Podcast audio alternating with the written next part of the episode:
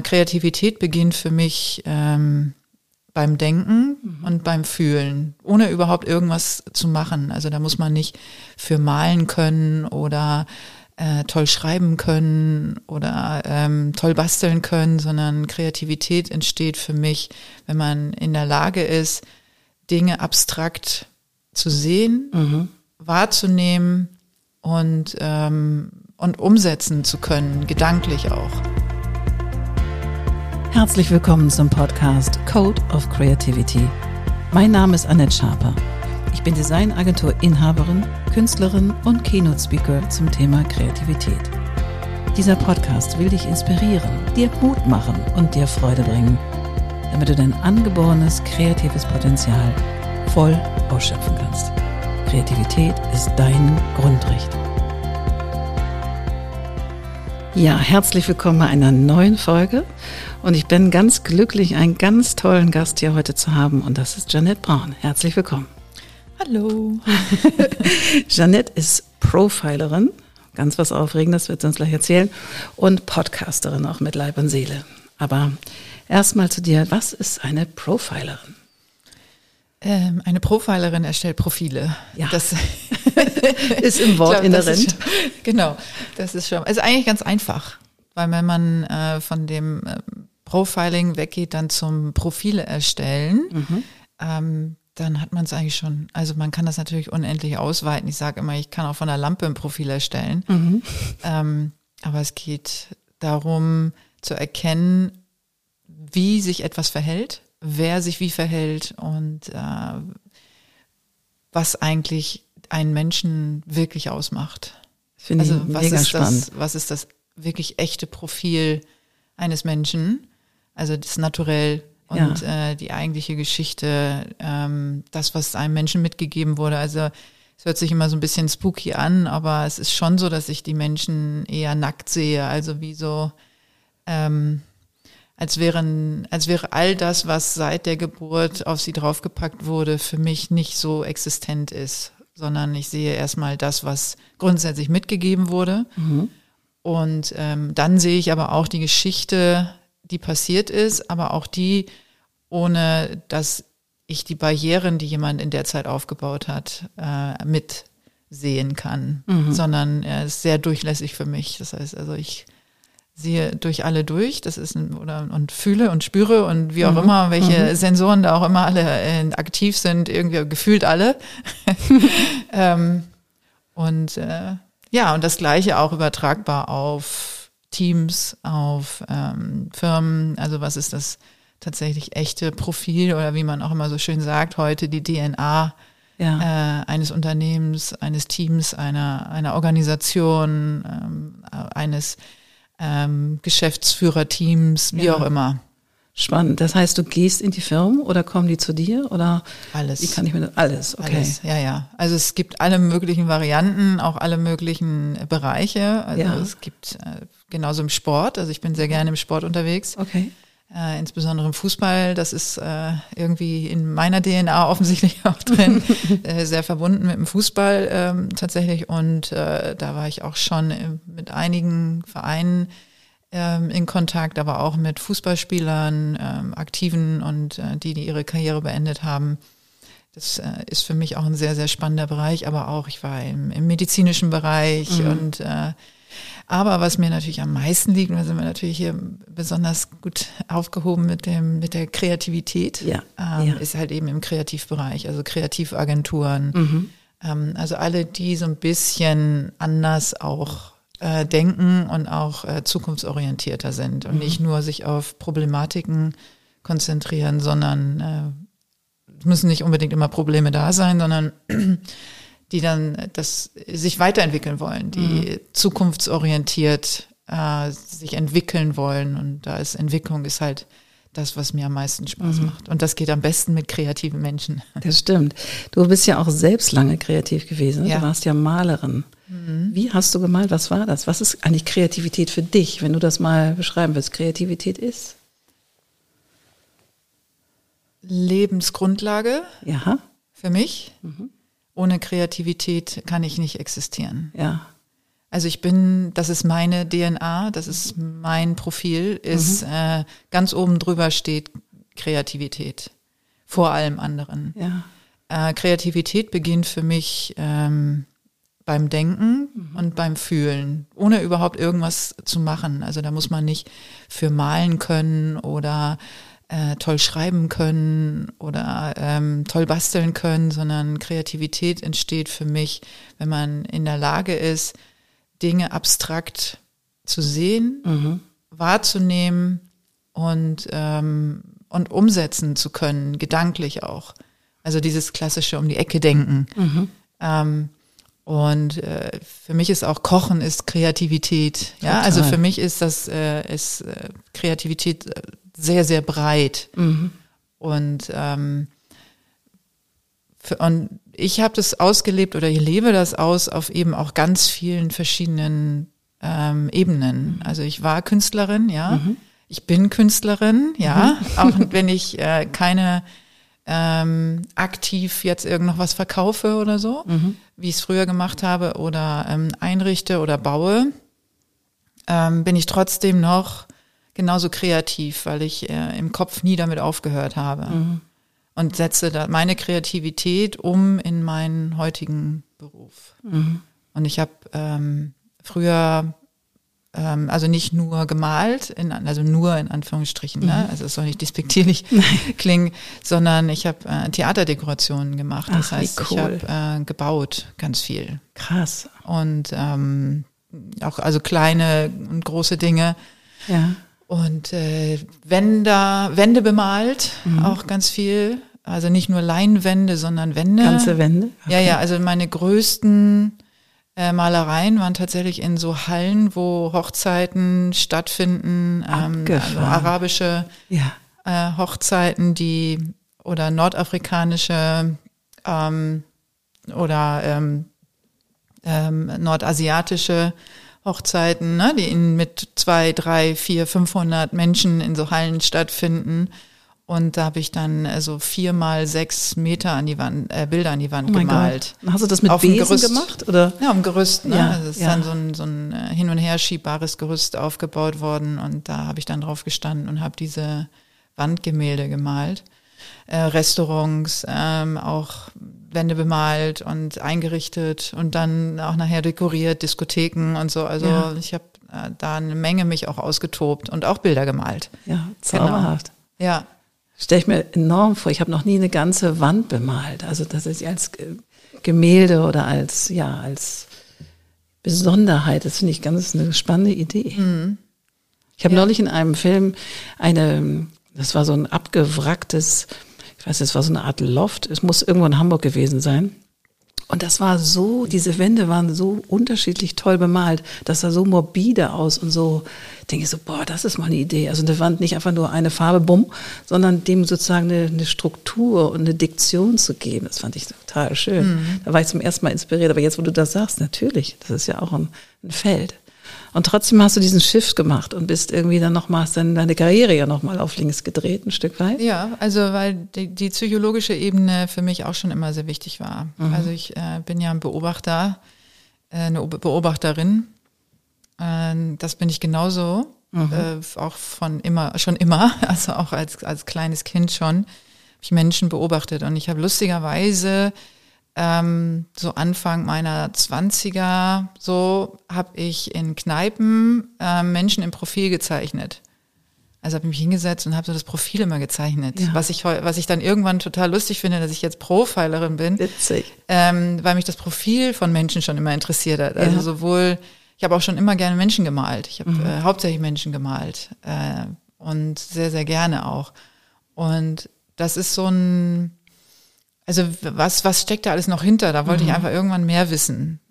Also das war, war auch dann, äh, ich habe mich scheiden lassen schon ähm, sehr früh, sehr früh Kinder gekriegt auch und äh, war dann an so einem Wendepunkt auch in meinem Leben, wo ich gedacht habe, okay, was mache ich jetzt?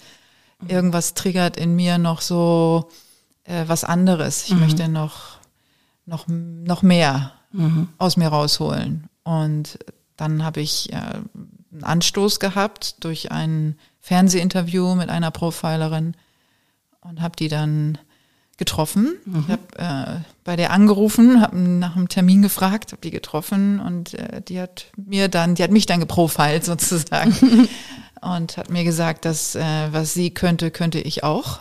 Ja. Ähm, und sie würde mich gerne ausbilden. Und das habe ich dann gemacht. Wow. Und ist ja. das eine lange Ausbildung? Also muss man da sehen? Kommt drauf an. Also man kann also das ist ja eine, ist eine private Ausbildung, die man kürzer und länger machen kann. Ich habe den längstmöglichen Weg gewählt und das sehr intensiv betrieben, weil ich da einen hohen Anspruch an mich selbst hatte und an mhm. das, was ich damit machen will. Mhm. Ähm, sie hat mich da sehr unterstützt. Sie hat mir auch privat noch ähm, Material zur Verfügung gestellt, hat mich privat noch ähm, unterrichtet und neben den ganzen äh, Workshops und all sowas und ähm, den ganzen Termin, die man eh hatte. Und ich habe die Prüfung zweimal gemacht, weil mhm. ich es wollte. Mhm. also eigentlich hätte ich es nicht gemusst, aber ich wollte ja. es gerne. Ich habe ja. äh, ein Jahr dran gehängt, um dann nochmal das alles zu vertiefen und dann nochmal die Prüfung zu machen und so weiter. Ich war ja.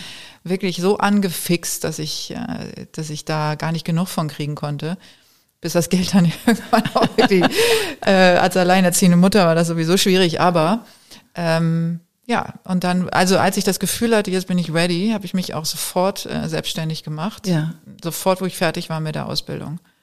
Und habe angefangen, Profile zu schreiben. Und das mache ich schon lange nicht mehr, also mhm. es schriftlich zu verfassen. Mhm. Ähm, sondern heute sage ich auch, oder auch, äh, das habe ich schon sehr schnell dann gemacht, die Leute müssen aufpassen. Heute mache ich, sage ich, die sollen mitschneiden. Mhm. Ne, können sich ihr Handy auf den Tisch legen und mitschneiden und äh, ihren eigenen Podcast aufnehmen, sozusagen, mhm. wenn ich sie berate.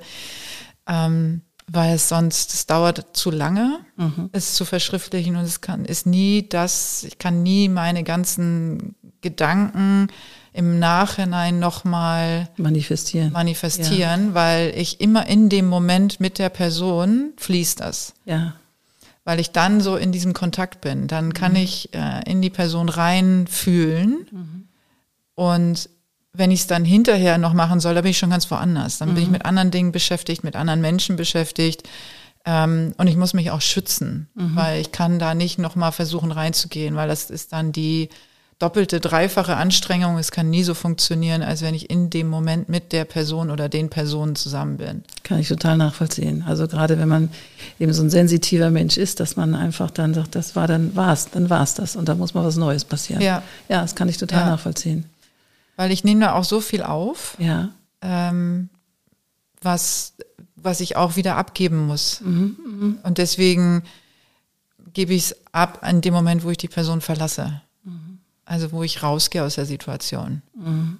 Ich kann das nicht immer alles noch mitnehmen, ne, weil gut. das sich dann so aufhäuft äh, mit allen und dann ist die Überreizung da und dann geht halt gar nichts mehr. Deswegen mhm. ist es wichtig, da zu lernen, damit umzugehen und das habe ich sehr schnell gelernt. Mhm. Toll. Und wie lange machst du das jetzt als Profiling so in Tutti? Seit 2008. Wow, das ist ja auch schon eine ganze Ecke. Mhm. Cool. Genau, 13 Jahre jetzt. Ja. Und du sagst, du machst also Unternehmer, aber auch Sportverbände und Vereine. Und gibt es dann so, die Spezialisierung ist schon der Sport? Ist das mehr? Nee, nee, nee. Achso, okay. Ich bin gar nicht spezialisiert, ah, okay. weil das für mich alles das Gleiche ist. Mhm. Also spezialisiert bin ich aufs Profiling, aber mhm. nicht auf eine Branche. Mhm. Weil die Branche ist egal. Mhm. Weil ja. die Menschen sind überall und es sind auch in der Regel die gleichen Dinge, die vor sich gehen. Mhm. Und da muss man gar nicht zwingend ähm, auf die Branche achten. Mhm. Das ist so ein bisschen, was so mitschwingt. Ne? Natürlich ist, äh, wenn, wenn man jetzt in Strukturen kommt, in ein städtisches Unternehmen oder in ein medizinisch-technisches Unternehmen oder in eine Kreativagentur oder in einen Sportverein, da gibt es ein paar Sachen, die sich unterscheiden. Ähm, auch vielleicht männlich-weiblich unterscheidet sich mhm. auch ganz oft oder ähm, harte Strukturen, mhm. ja, also auch Entscheidungsmöglichkeiten, die man beachten muss gerade bei städtischen Unternehmen, wo, äh, wo dann vielleicht noch so ein Aufsichtsrat oder ähnliches dann auch noch mitentscheiden möchte und nicht nur mhm. die Geschäftsführung wie in einer Kreativagentur, da sind die Wege kurz. Das stimmt. Ähm, oder wenn man jetzt in einem 2000 äh, Personen äh, medizinischen Unternehmen ist, das ist auch nochmal was anderes. Also es, da sind so Wege anders, aber trotzdem ist zwischenmenschlich sind nicht so viele Unterschiede. Mhm. Das heißt, was meine Arbeit betrifft, ähm, gucke ich natürlich immer, also ich habe keine Schablonen, das lehne ich auch ab. Also ich äh, benutze auch keine Systeme oder ähnliches, sondern ich gucke mir an, was da ist. Und, äh, und da starte ich dann mit denen, mit denen ich arbeite. Mhm. Und dann Toll. gucken wir mal, wo die Reise hingeht. Mhm. Und ist das Profiling, ist das eine Session oder wie kann man sich das vorstellen? Das ist ganz unterschiedlich. Also manchen reicht ja einmal. Mhm. Die brauchen nur den Katalysator sozusagen, einmal mhm. den, den, den, Anstoß, Booster. den Booster, den Push, einmal äh, den Kopf einmal durchpusten und äh, die Klarsicht wiederherstellen und mhm. dann äh, geht's von alleine. Ähm, andere möchten begleitet werden in dem Prozess. Mhm. Und äh, in Unternehmen ist es in der Regel, ist es ein, ähm, also sind es mehrere Termine, je nachdem. Ich war auch schon mal vier Jahre wow. in einem Unternehmen regelmäßig ja, mit Führungskräftetraining mhm. und da ging es aber auch um Kulturwandel und mhm. ähm, Wertesysteme neu, äh, neu finden mhm. und ähm, also es gibt so ganz viele, viele verschiedene Varianten und das spreche ich dann immer individuell mit jedem, der anfragt, ab, was sie sich mhm. dann auch vorstellen und dann kann ich denen auch sagen, ob es jetzt reicht, wenn wir uns einmal treffen. Mhm. Ähm, und ich mache auch keine, äh, keine Pläne. Das mhm. heißt nicht, dass ich denen dann immer ein Paket verkaufe und sage, okay, du musst jetzt, buchst mich jetzt und dann äh, musst du mich jetzt zehnmal haben, haben ja, ähm, und dann das und das bezahlen, sondern äh, es ist tatsächlich von einem zum nächsten Mal. Ähm, es sei denn, der Kunde wünscht sich das und dann versuche ich dem ein Paket zu schnüren, aber es ist immer ein Prozess. Und deswegen äh, finde ich es wichtig, dass man das offen lässt, aber dass man auch natürlich die Kosten beachtet. Mhm. Und, ähm, und da darf der Kunde auch mitarbeiten, mit äh, sich mit einbringen und, ähm, und mitgestalten. Und ich äh, verkaufe nicht ein starres Paket, mhm. was dann entweder friss oder stirb. Mhm. sondern ähm, was braucht er wirklich? Also was brauchen die Kunden und Kundinnen wirklich? Das ist mir wichtig. Mhm. Also es kann auch mal sein, dass es für mich geschäftsschädigend ist, dass ich sage, nee, das brauchst du gar nicht äh, oder das äh, müssen wir nicht tun mhm. ähm, oder du musst mich nicht nochmal anrufen, weil für mich ist es eher wichtig, dass die glücklich rausgehen und selbstbestimmt äh, und selbstständig auch danach sein können. Ähm, und äh, das heißt natürlich, dass sie vielleicht von mir unabhängig werden äh, wie meine Kinder jetzt, die, die, die ich so selbstständig erzogen habe, dass die tatsächlich von mir unabhängig existieren können. Ich weiß gar nicht, wie ich das Verdammte finde. Aber Verdammte ich habe was falsch gemacht. Ähm, aber äh, nee, das ist, ist, ist mir wichtig, dass, mhm. dass die Menschen äh, auch das Gefühl haben, sie können mir da vertrauen. Mhm. Dass ich sie nicht wegen einem Auftrag an mich binden will. Ja, finde ich auch einen sehr, sehr tollen Ansatz, weil ich denke, dieses es freigeben, ein Angebot machen und dann zu gucken, wie es fließt und sich einfach sich gegenseitig zu vertrauen, dass das der richtige Weg schon sich finden wird, finde ich einen tollen Ansatz und nicht so häufig, gerade wenn du in, im Thema Coaching bist oder Unternehmensberatung bist, da gibt es ja deutlich andere Modelle mhm. und ich, deswegen finde ich deinen Ansatz so besonders und ich finde nicht nur das Profil einer Profilerin schon interessant, sondern auch die Haltung, die dahinter, also die du verkörperst dahinter, das finde ich ganz, ganz besonders und ähm, war total neugierig, als ich zum ersten Mal von dir gehört habe. Und freue mich jetzt sehr, dass du hier in diesem Podcast bist und auch weil du diesen kreativen Vergangenheit hast und du sagst ja, für dich ist das alles eins. Also ob du nun Malerin bist oder Künstlerin bist oder Kulissen baust oder gebaut hast und jetzt in dieses vom Profil zum Profiler finde ich einfach auch ein mega Sprung und eine mega Brücke. Also finde ich total interessant. Das ist ähm, auch spannend, weil mir immer nachgesagt wurde, dass ich äh, keinen roten Faden habe. Aber das ist Leben. total einer. Und ich sehe das auch und ich bin ja. ganz dankbar, dass das heute ähm, auch so jetzt, man weiß ja immer nicht, in, wenn man in bestimmten Situationen drinsteckt, was so am Ende dabei rauskommt und was ja. der Sinn dahinter ist. Ja. ja. Aber man weiß, irgendwann kommt der Sinn. Genau. Irgendwann erkennt man es. Und ich bin so dankbar, dass jetzt heute ich sagen kann, äh, wenn ich meinen äh, drei Seiten Lebenslauf äh, mir angucke, ähm, dass ich den roten Faden erklären kann sogar. Nicht nur, ja. dass ich den sehe. Ja. sondern dass ich den sogar erklären kann und dass der mittlerweile Sinn ergibt. Ja. Und weil ich war eigentlich immer diejenige, die gesprungen, die sprunghaft Mhm. ähm, als sprunghaft tituliert wurde und sich nicht fokussieren kann. Und ähm, das hat oft sehr wehgetan. Mhm, Glaube ich. Ne? Aber es ist eben dieser kreative Geist und darüber spreche ich ja auch ganz, ganz viel jetzt in, in, in meinem Podcast ähm, über diese vielen Talente, die eben jemand hat, der sehr sensitiv ist. Und, ähm, und dass man sich nicht unbedingt auf eins auch fokussieren muss, sondern dass es eben die Möglichkeit gibt, auch ganz viel parallel oder nacheinander, wie auch immer, auszuleben, weil das eben in einem drin steckt. Und da ist der rote Faden, weil es hat alles, ist alles eine Form von Kreativität. Absolut. Das sehe ich ganz genauso. Und ich denke, wir werden ja alle durch Schule und durch, durch, ähm, durch Eltern zum Teil auch werden, sollen wir konformere Menschen werden, weil es leichter zu ertragen ist sozusagen und leichter zu handeln ist und so weiter. Aber wir brauchen dieses Chaos, wir brauchen das Sprunghafte, weil sonst entsteht nichts Neues. Und das ist natürlich schwer zu vermitteln, wenn du als Lehrer 30 Schüler hast und da sind alles kleine so Freebirds. Das kann ich schon nachvollziehen, dass das anstrengend ist. Aber deswegen ist es umso wichtiger, auch in meinem Podcast, dass man das wieder rauslocken kann und sagen, hey, das ist was Tolles. Und gerade wenn du sprunghaft bist, scheiß doch da und drauf. Also wen stört es denn? Wenn du für dich glücklich bist in dem, was du tust und auch wenn du solche Brüche kreierst, vermeintliche Brüche, die eigentlich gar keine sind, also vom, von der Künstlerin, die Profile gezeichnet hat, hin zu einer Profilerin, ist für mich kein Bruch. Für mich ist das einfach eine, eine Weiterentwicklung, die erstmal fremder klingt, weil wir das noch nicht so viel gehört haben. Aber so wie du es erklärt hast und so wie du es lebst, finde ich das überhaupt kein Bruch, sondern es ist einfach eine Weiterentwicklung und das ist cool. Also ich finde es großartig. Nee, mir gefällt das auch gut. ja, also ich finde es auch, ich bin ja eigentlich totale Logikerin. Ja. Ich bin äh, sehr logisch veranlagt. Ja. Und für mich hat das eine ähm, 1A-Logik. Ja. Und ich finde es sehr lustig, wenn das, äh, wenn Menschen meine Logik nicht verstehen.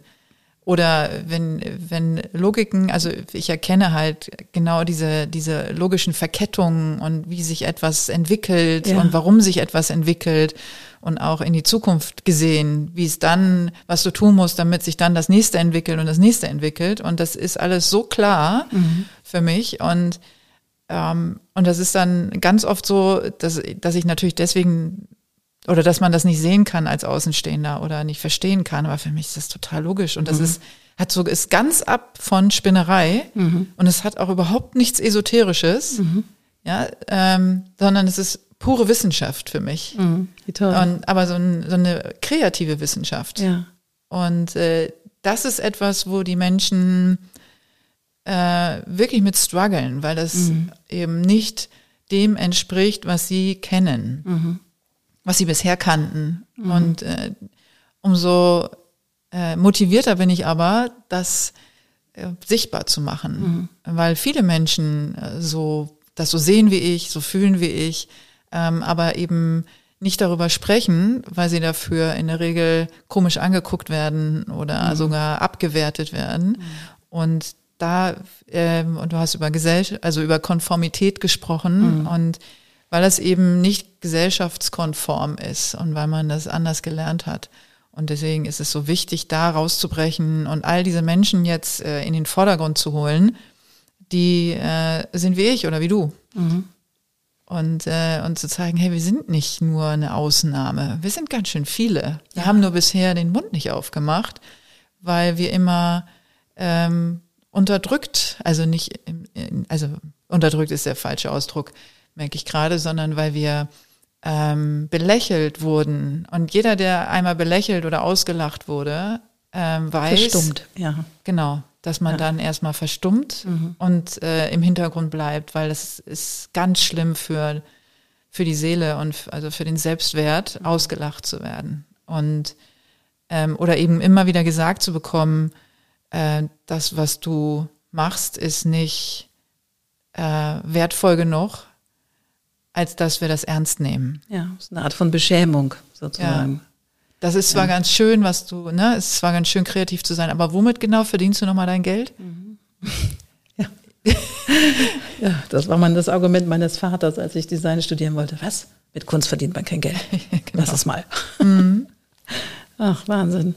Sag mal, und in dieser, durch diesen kreativen Lebensweg, den du nun schon gegangen bist, das war ja äh, bestimmt sehr bewegt. Und gab es da so, so ein Waterloo, wo du sagst, oh Gott, das hätte ich mir vielleicht gerne geschenkt oder ach, weiß nicht genau, war das so das, was ich mir so vorgestellt habe oder so. Ich meine, klar, wenn man zwei kleine Kinder allein erzieht, das ist ja schon mal auch eine echte Herausforderung neben Job und Ausbildung, die du dann gemacht hast. Gibt es da etwas, wo du sagst, das war eine stramme Lernkurve und ich habe mich dann aber daran dorthin entwickelt? Äh, eine stramme Lernkurve hatte ich immer, das mhm. also gefühlt. Ich mhm. glaube nicht, dass es jemals einfach war. Mhm. Ähm, aber es gibt auch nichts, was ich bereue. Mhm. Es gibt äh, ganz schlimme Phasen in meinem Leben, ähm, auch nicht wenige davon. Und ich würde es trotzdem nicht anders machen. Mhm. Weil das ist ja dann wieder das Learning daraus und mhm. das Learning daraus. Und ich kann jetzt nur sagen, ähm, dass ich manchmal die Erschöpfung spüre von dem ewigen auch sich durchkämpfen ne? Mhm. und für mich und meine Kinder kämpfen und für mich kämpfen und für meine Denkweise kämpfen und für meine Existenz kämpfen und all diese Dinge für, für andere kämpfen, was ich jetzt auch tue natürlich und immer getan habe dass ich dann manchmal, boah, es ist ganz schön, mhm. ganz schön anstrengend. Mhm. Ähm, das ist aber ein innerer Antrieb, den mich auch gar nicht, ich kann, kann nicht anders. Mhm. Ich denke aber schon, äh, dass ich vielleicht jetzt noch ein bisschen mehr auf mich acht geben muss und Phasen auch einräumen muss äh, in meinem Leben, wo ich mal nicht kämpfe. Mhm. Äh, trotzdem würde ich in der Vergangenheit nichts anders machen. Mhm. Das finde ich interessant. Und gerade wenn du sagst, du musst jetzt ein bisschen mehr auf dich aufpassen oder dir eine andere, ruhigere Phasen kreieren. Was tust du, wenn du das Gefühl hast, oh Mann, jetzt bin ich mal wieder so richtig im Loch und hast aber, willst trotzdem weitermachen, willst, hast eine weitere Idee für einen Gast für deinen Podcast oder was tust du oder wie, wie nimmst du in dir selber Platz, um dann wieder die Kraft zu nehmen und nach vorne zu gehen? Hast du da für dich so ein deinen eigenen Code of Creativity, was du machen musst, was so deine Toolbox ist, mit der du dann losgehst? Oder die du anwendest? Ich kämpfe nicht dagegen an. Mhm. Ist so ein, ein mhm. Ding. Meine, wenn meine beste Freundin das jetzt hören würde, wir kennen uns seit wir, oder sind beste Freundin, seit wir elf Jahre alt sind. Mhm. Und sie weiß, äh, ich habe damals eine Kassette aufgenommen. ähm, die eine Seite hieß Slow Down With Me Mhm. Mit den traurigsten, emotionalsten, melancholischsten Liedern ever. ever? Ganz schlimm. Äh, und die andere Seite, zweite Seite, ähm, hieß, äh, warte mal, äh, Bring Me Up oder so. Äh, mit fröhlichen, tollen, äh, lustigen äh, Songs. Und ähm, da hat sich nicht viel dran geändert. Das heißt, wenn ich merke, ich bin in so einer Phase, wo es mir nicht gut geht, mhm. äh, lasse ich mich richtig reinfallen. Mhm. Also ich kämpfe da nicht gegen an und habe dann ähm, irgendwelche Techniken, die ich anwende, um dagegen anzusteuern, mhm. sondern ich lasse mich da richtig reinfallen. Mhm. Und äh, weil ich weiß, wenn ich dann unten in diesem Tal bin, äh, bin ich so genervt. und ich bin ja von Natur aus ein extrem trotziger Typ. Ja. Ja. Ähm, also was mich angeht, ja, nicht was äh, die Beziehung im Außen angeht, sondern was mich angeht. Das heißt, ähm, wenn ich mir selber tierisch auf den Sack gehe, weil ich mhm. dann in diesem Loch bin und in den Spiegel gucke und denke, meine Güte, wie siehst du denn aus? Ne, drei Tage die Haare nicht gewaschen oder fünf, ähm, und dann werde ich trotzig. Mhm. Und dann hole ich mich aus dieser ähm, Situation selber wieder raus, mhm. aus dieser trotzigen Motivation heraus. Das mhm. heißt, dann will ich wieder äh, mich gut fühlen, dann mhm. will ich ähm, äh, wieder gut aussehen, dann will ich wieder äh, rausgehen, dann will ich wieder lachen und so. Das heißt, ähm, ich habe Gott sei Dank die äh, natürliche Fähigkeit, mich aus Tälern wieder rauszuarbeiten. Mhm.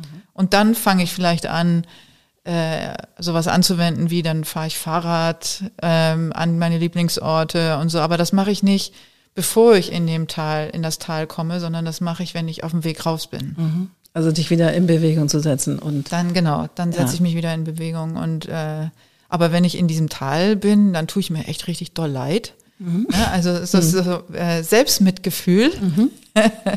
dass ich dann denke, ich war aber auch echt ein anstrengendes Leben. Ne? Also es war auch, ja. mein Gott, ich habe, was ich wieder alles geleistet habe. Und guck dir mal die letzten 30 Jahre an. Ich habe das jetzt auch verdient, verdammt nochmal, jetzt hier rumzuhängen, Eis zu essen, Netflix zu gucken Bis und äh, zu heulen ähm, und keine Ahnung. Also das habe ich mir jetzt verdient. Ja. Und weiß auch in drei Tagen Geht's äh, wieder hoch. Geht's wieder in eine andere Richtung, ja. ja. Ja, schön. Aber das ist interessant, wenn man dann irgendwann das Gefühl hat, man hat die Talsohle erreicht, dann kriegt man irgendwie so einen inneren Schub, der sagt so, und jetzt mal wieder Arsch hoch aufs Fahrrad oder weiß der Geier oder spazieren gehen oder keine Ahnung, um sich wieder in Motion zu bringen, tatsächlich, mhm. in Motion. Mhm. Ja, kenne ich auch gut. Ach, krass. Und was war so dein, dein kreativster Moment? Kannst du dich an den erinnern, wo du sagst, Gott, da hat alles geflutscht irgendwie, da war mein Leben prall und voll. Also ich meine, es gibt natürlich immer wieder solche Momente, aber gibt es so eins oder zwei, wo du sagst, oh, da hat wirklich alles gepasst. Mein Inneres zum Äußeren, mit den Menschen, die du umgeben warst. Gibt es da so einen Moment oder ich, mehrere? Nee, es gibt nicht, es gibt nicht einen, mhm. sondern die gibt es permanent, diese Momente. Wie schön. Ja, ähm, also im, im Kleinen und ein bisschen größeren, aber es gibt nicht einen Durchbruch, wo ich mhm. jetzt sage, äh, das war jetzt das herausragendste. Ähm, ne? Also was ich, das herausragendste, was ich erschaffen habe, sind meine Kinder, das mhm. ist klar. Ne? Ich glaube, das wird jedes Elternteil sagen. Ähm, also die meisten, glaube glaub ich. ich. auch. Mhm. ähm, und äh, die Momente, wo ich am meisten zur Ruhe komme, sind, wenn meine Kinder beide bei mir sind. Mhm. Ähm, dann ist mir alles egal. Mhm. So. Und dann gibt's natürlich, wenn es um Kreativität geht, wenn ich vergesse zu essen und zu trinken und Zeit äh, einfach vergeht mhm. und ich es nicht richtig merke, dann merke ich, ich bin im Flow. Mhm. Und dann kann das aber unterschiedliche Sachen sein. Dann kann das sein, dass ich gerade irgendwas backe oder koche. Mhm. Dann kann das sein, dass ich gerade ähm, an einem neuen Thema arbeite oder ein neues Format entwickle oder eine Idee äh, habe oder ähm, oder Bilder bearbeite oder whatever. Also es ganz viele kleine, mittelgroße, halbgroße, was auch immer äh, Momente. Ja, ganz viel.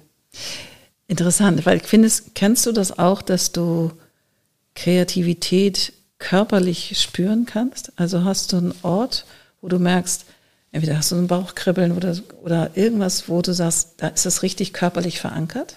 Ja, mein Herz. Dein Herz. Ja, mein Herz ähm, entspannt sich. Ja. Schön. Ja, also der Herzmuskel. Ja.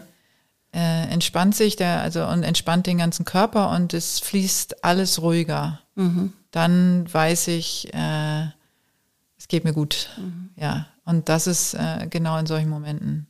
Also wie ich sie gerade beschrieben habe. Ne? Ja. Und also entweder wenn ich in irgendeinem Flow bin oder wenn ich mit meinen Kindern bin, dann äh, entspannt sich mein ganzer Körper und mein Herz ähm, ist aufgefüllt. Mhm. Ja. Ja, schön. Man sagt ja auch, dass so Kinder, im, wenn die so mit ihrer Kreativität voll im Kontakt sind, dann sind die komplett bei sich. Mhm. Und äh, das kann man auf eins zu eins auf jeden Menschen übertragen. Wenn du das Gefühl hast, du bist mit deiner Kreativität im Kontakt und es ist völlig egal, was andere darüber denken oder fühlen, aber im Tun bist du bei dir. So und das, ich glaube, das ist so eine Sehnsucht, wenn man das, wenn man das einmal bewusst erlebt hat, was da so passiert in so einem kreativen Prozess, dass man, da möchte man immer wieder hin. Also ich empfinde das jedenfalls so. Ich finde dieses Gefühl, so ganz bei sich zu sein und im Kontakt zu sein mit sich. Und das ist egal, ob es Kochen ist, ob es Bilder bearbeiten ist, wenn du so richtig zusammen bist mit dem, was du tust. Dann ist das wie Schweben. Mhm. so wie wegschweben. Ja. ja.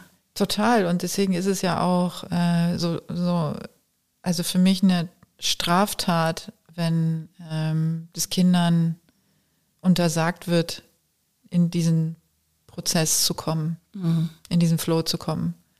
Das ist für mich ganz, ganz schlimm. Mhm. Also wenn, äh, wenn, ich, wenn ich sehe, wie Kinder ähm, oder die, wie die Kreativität von Kindern unterdrückt wird, ähm, um konformer zu sein, um besser zu funktionieren. Also gerade die, die äh, extrem sensitiv sind, mhm.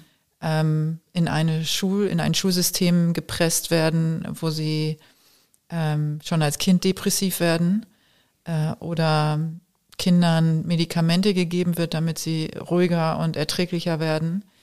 Ähm, das ist für mich ähm, das Grausamste, äh, was meine Gesellschaft überhaupt antun kann, weil diese Kinder dann als Erwachsene äh, ihre Kreativität verloren haben oder ihr den Zugang zu sich und ihrer kreativen Seele, überhaupt ihrer Seele ähm, verloren haben und das hart auf einem harten Weg hoffentlich wieder ähm, herausholen können, aber manchmal auch nicht. Mhm. Und wie viel wäre der, wie, also wie gut wäre der Gesellschaft getan, wenn man äh, diese Kinder so lassen würde, wie sie sind und ähm, weil das sind herausragende Erwachsene.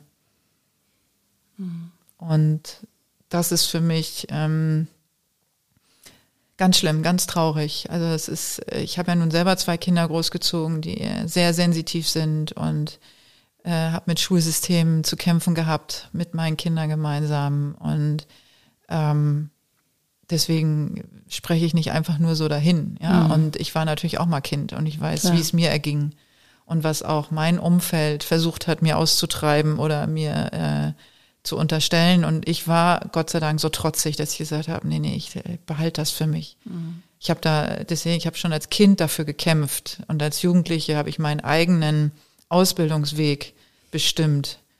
Ähm, und war da sehr stark, dass meine Eltern irgendwann auch gesagt haben, ja gut, dann mach. Dann mach halt, äh, mhm. aber auf eigene Verantwortung sozusagen. Mhm. Ähm, aber da, da war ich Gott sei Dank stark genug, obwohl ich, obwohl alle auf der anderen Seite dagegen waren. Aber wie viele ähm, Kinder schaffen das, ne, sich gegen die, gegen die eigenen Eltern zu stellen, zu richten, gegen das eigene Umfeld, gegen die ganze Familie. Und das war auch scheiße. Das war richtig scheiße, weil ich war alleine. Ne? Ich war immer alleine, obwohl ich in der Familie, in einer eigentlich heilen Familie, sozusagen Vater, Mutter, ne, verheiratet, äh, auch glücklich verheiratet. Ich hatte einen, einen tollen großen Bruder und also eine gesunde Familie, Großeltern. Ähm, und äh, also die Umstände waren alle waren alle gut, ja. Mhm. Und trotzdem war ich alleine, weil ich eben einen anderen Weg für mich gewählt habe, wie ich mit dem Leben umgehen will. Und, ähm, und eben welchen Anspruch an, ich an mich habe und mhm. wie ich die Welt wahrnehme. Und das geht ja nicht nur mir so, da ging nicht nur mir so, sondern es geht äh, ganz vielen so. Und dann ist die Wahl zwischen einsam sein mhm. innerhalb der Familienstruktur als Kind und als Jugendliche oder sich anzupassen und eben dann ähm, nicht so ganz so allein zu sein. Mhm. Und das ist halt, das ist äh, schwierig, weil es ist eigentlich, so habe ich es verstanden, auch ich als Mutter, äh, die Verantwortung der Eltern, sich auf das Kind einzustellen und nicht, dass das Kind sich auf die Eltern einstellen muss. Und das war natürlich jetzt in, in der Generation unserer Eltern, mhm. die waren natürlich ganz anders eingestellt. Die haben gesagt, das Kind muss sich anpassen. Klar. An die Eltern. Und äh, das ist, äh, finde ich, den größten Fehler. Mhm den man machen kann, weil du bist, äh, hast eine hohe Verantwortung als, als Elternteil, deinem Kind eine Basis zu bieten, dass es äh, sich entwickeln kann. Mhm.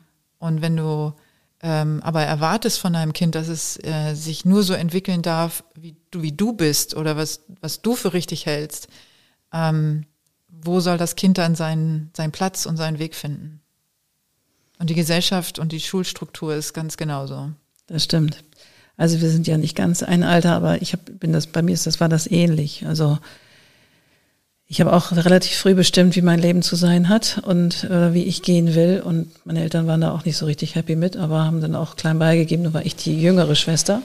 Also meine ältere Schwester, ich hatte es da ein bisschen leichter als meine ältere Schwester, glaube ich, weil da, die Kämpfe waren schon gekämpft. Ähm, nicht sehr erfolgreich, aber sie waren gekämpft. Insofern war das dann ein bisschen leichter. Aber Ja, das ist, ich finde, ganz schön traurig. Ich weiß nicht, wie waren denn so deine, wie sind denn deine Kinder durch die Schule gegangen und mit der Kreativität? Und weil die haben, die haben wir nun eine sehr starke Mutter, die für sie gekämpft hat. Und wie war da, wie war der Weg mit deinen Kindern oder für deine Kinder?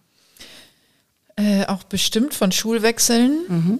Ähm, mein Sohn äh, ist schon, hat schon in, am Ende der ersten Klasse die äh, Schule gewechselt. Mhm.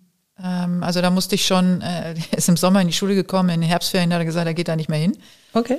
Ähm, und er hat sich sehr gefreut auf die Schule, weil ein cleveres Kerlchen.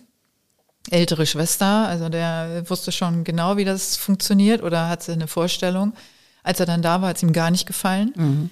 Ähm, und äh, das hatte klare Gründe, weil er hat sich gelangweilt ähm, oh. und hat äh, den Unterricht gestört, hat die Lehrerin immer gesagt weil er den anderen Kindern vorgesagt hat, damit es schneller geht. Außerdem hatte er äh, kein gutes Sitzfleisch, das mhm. war auch schon immer so. Er wollte lieber aufstehen und am Fenster stehen und so. Mhm.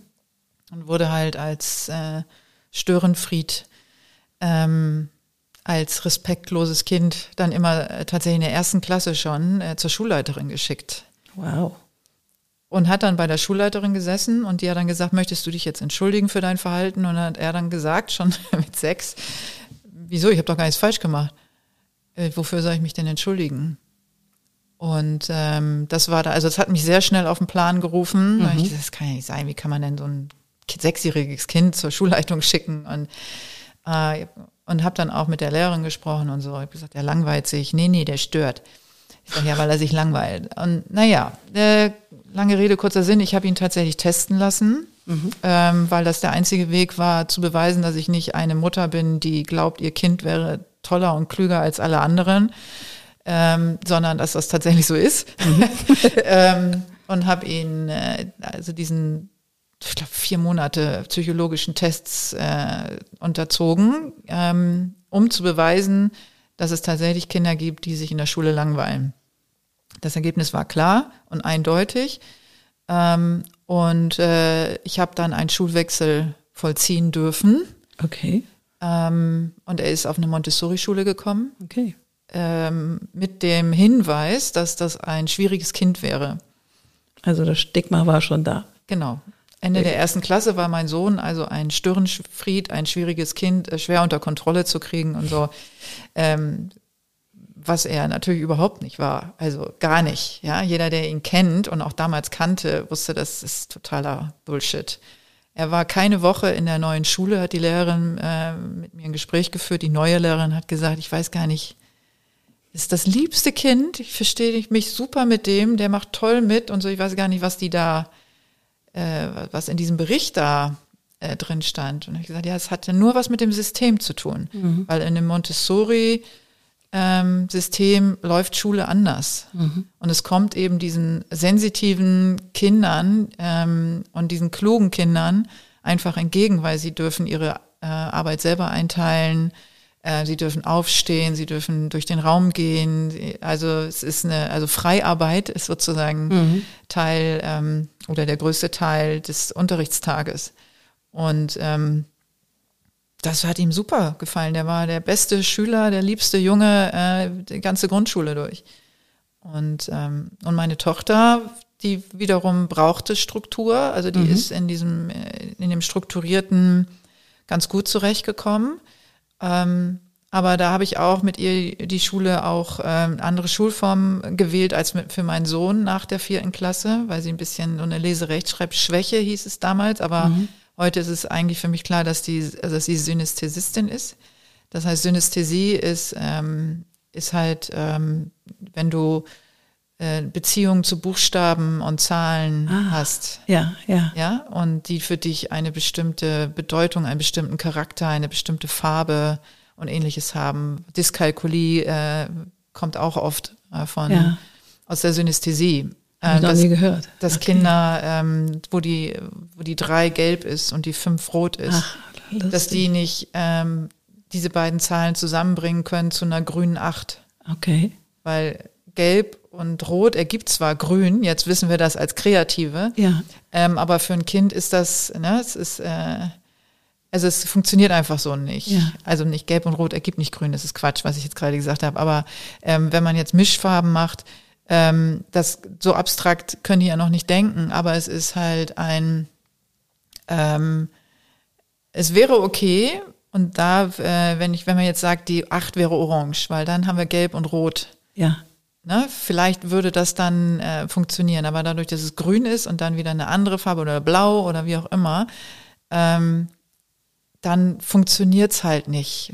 Und dann ähm, suchen die sich halt eine andere Zahl, die eine Farbe hat, die dazu passt. Und sagen halt, meinetwegen äh, drei plus fünf ist äh, sechs oder sieben oder neun, weil es für sie sich besser anfühlt. Witzig. Weil sie sich sträuben gegen diese grüne oder blaue Acht. Ja, Abgefahren. ja, das ist äh, ganz spannend. Und bei meiner Tochter ähm, ist es halt auch so, dass so, dass sie manche Buchstaben und manche Wörter, sie hat es dann äh, auch manche Wörter nicht richtig erfassen können, weil sie manche Buchstaben nicht mag und die ignoriert hat. Witzig. Habe Ja. ich noch nie gehört. Ja, das, ähm, das heißt, dass sie dann nicht lesen konnte. Also Ja. sie konnte nicht flüssig lesen, weil sie die Wörter nicht ähm, richtig ähm, von Buchst mit Buchstabe zu Buchstabe zu Buchstabe äh, lesen konnte Ja. weil sie manche Buchstaben ausgelassen hat. Und dann hat sich natürlich der, der Wortsinn ähm, völlig verheddert. Ja, klar. Und ähm, das hatte sie halt äh, ganz schwierig. Und das, und sie hatte dann, äh, war in der Schule, in einer Gesamtschule hieß es damals noch, ähm, dann nach der ähm, vierten Klasse, wo sie einen Deutschlehrer hatte, der das irgendwie verstanden hat weil sie konnte ganz toll Zusammenfassungen erzählen, ja, von Geschichten und ähm, und hatte äh, totale Qualitäten in Deutsch. Und er hat sich halt nicht nur darauf fokussiert, ob sie jetzt flüssig lesen kann, Auf die Schwäche sozusagen. auf oder? die Schwäche, genau. Ja. Und das war das war super. Und ähm, trotzdem war sie irgendwie unterfordert auf der Schule. Das heißt, wir haben das dann nochmal probiert, na, äh, mit der siebten Klasse sie dann aufs Gymnasium ähm, also ich und sie, ne, wir beide, äh, haben ähm, gesagt, komm, probier das mal mit dem Gymnasium. Und ähm, da wurde es dann doch wieder schwierig. Also äh, es, es war nicht ganz einfach für beide Kinder, aber ich glaube, das ist auch die schwierigste Zeit zwischen der siebten und der zehnten Klasse. Siebte, achte, neunte Klasse ist für alle Kinder einfach Turbo anstrengend. extrem hart. Ja. Also mein Sohn hat gelitten wie ein Hund, weil ihm alles zu laut war. Ja, die, der, die Jungs waren ihm, die Klasse war extrem laut. Ähm, das, er hat also wirklich sich zurückgezogen und er konnte es kaum ertragen. Wow. Völlig überanstrengend. Und ähm, ich glaube, dass, dass viele Kinder, wenn man sich dann vorstellt, dass die vielleicht dann auch noch ein Zuhause haben, wo viel Druck ist in der Zeit, ähm, wo sie sich als, wo sie, wo sie pubertär sind, wo in der Schule einfach äh, Mobbing und weil das, das ist einfach eine ätzende Zeit. Und äh, wenn, wenn die dann auch noch äh, permanent kritisiert werden für das, wer sie sind, ähm, ich glaube, dann ist klar, warum viele Kinder einfach in eine Depression fallen oder abstürzen oder wie auch immer. Also irgendwo muss halt der Ort sein, wo sie ausruhen. Meine Kinder haben ihren ganzen Frust an mir ausgelassen. äh, haben auch immer gesagt, wo sollen wir denn sonst damit hin? Ja, wenn nicht bei dir. Wir müssen uns ja so zusammenreißen im Außen, dass wir keinen Ort haben, wo wir mal so richtig ätzend sein können und wo wir unsere Launen abladen können. Deswegen habe ich das immer abgekriegt. Ich fand es jetzt nicht so geil, aber Ist dann so, man ist halt Mutter. äh, ja, Wow. das äh, genau war dann ähm, ich war dann so und ich war ja auch alleine, das heißt äh, ging dann auch die äh, volle Ladung so auf mich, aber das ist dann meine Aufgabe gewesen. Ja, aber du hast es ja gut hingekriegt sozusagen. Kinder sind jetzt fast groß. sozusagen. Und wir leben alle noch. Wir lebt. Und ihr habt euch immer noch sehr lieb. Ja, wir haben uns sehr lieb, ja. Ja, guck mal, dann war das doch ein guter Move. Und wow, ich kann mir das vorstellen, wenn man Mutter ist von zwei Kindern und dann alleinerziehend, dann ist das schon ein ganz schöner Ritt, durch den man da durchgeht. Also mit Schule und Pubertät und allem Schigemuck. Also Hut ab. Hut ab. Ja, ist ein Ritt. Ja, da bin ich auch manchmal so ein bisschen, ich glaube, äh, manchmal denke ich immer, ähm, wenn andere so auf hohem Niveau jammern, ne, zwei Erwachsene, ein Kind, Gutverdiener, da habe ich immer so ein bisschen, manchmal bin ich da ein bisschen äh, zickig, würde ich mhm. mal sagen, wenn die sich dann äh, beschweren ähm, oder so. Aber gut, man muss halt auch immer akzeptieren und respektieren, äh, dass jeder so mit seiner Aufgabe wächst. Ne? Absolut. Und ähm, ja, aber äh, wo ich wirklich, wo ich wirklich äh, an die Decke gehe, ist, wenn sich äh, eine, das ist mir oft passiert, dass Frauen auf mich zukamen, andere Mütter gesagt haben, ich bin ja auch irgendwie alleinerziehend, weil ihr Mann beruflich halt oft unterwegs war. Mhm. Und ähm, und das ist so ein Thema, da bin ich sehr leicht reizbar, mhm. weil das äh, gar nichts damit zu tun hat mit dem Leben, was ich geführt habe. Ne? Also weil wenn du einen Mann hast, der gut verdient, äh, hast du keine Existenzängste. Mhm. Und äh, klar, wenn du die Kinder äh, hauptsächlich erziehst, ist das schon auch anstrengend. Aber das Anstrengende an Alleinerziehend ist, dass du alle Entscheidungen, alle wichtigen Entscheidungen alleine treffen musst. Und äh, in meinem Fall auch die gesamte Existenz, mhm. also auch finanziell gewährleisten musst. Und äh, wenn keine Unterstützung kommt und auch zeitlich ich 100 Prozent die Kinder hatte. Ja, klar. Ja, und äh, deswegen ist das so ein Thema, wo ich dann mal, wo, wo, wo man mich nicht pieksen sollte. Bisschen schmallippiger ja, wirst. ja. Kann ich sehr, sehr gut verstehen. Großartig. Bevor wir zu Ende kommen, wollte ich aber noch mal auf deinen Podcast hinweisen. Du hast dich ja, hast ja eine Mission mit ja. deinem Podcast und vielleicht magst du die noch mal erzählen, wie er heißt und was da genau passiert. Äh, mein Podcast heißt Sensitiv erfolgreich. Ja. Der Mann, der beides kann. Sehr gut. Ah, ich habe die Erfahrung gemacht in meinem äh, Profiler beruflichen Leben und äh, mit meinem Sohn, ja. ähm, dass Jungs und Männer in der Gesellschaft immer noch nicht ihren Platz haben, was ihre Sensitivität angeht. Mhm. Das heißt, äh, ich habe viele, viele sensitive Männer beraten mhm.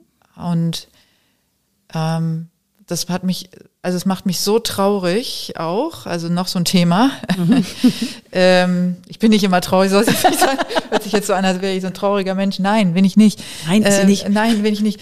Äh, ich will nur sagen, es erschüttert mich, dass die Gesellschaft immer noch nicht bereit ist, äh, natürlich Diversität im Gesamten wirklich auch zu respektieren, zu akzeptieren und vor allen Dingen zu leben.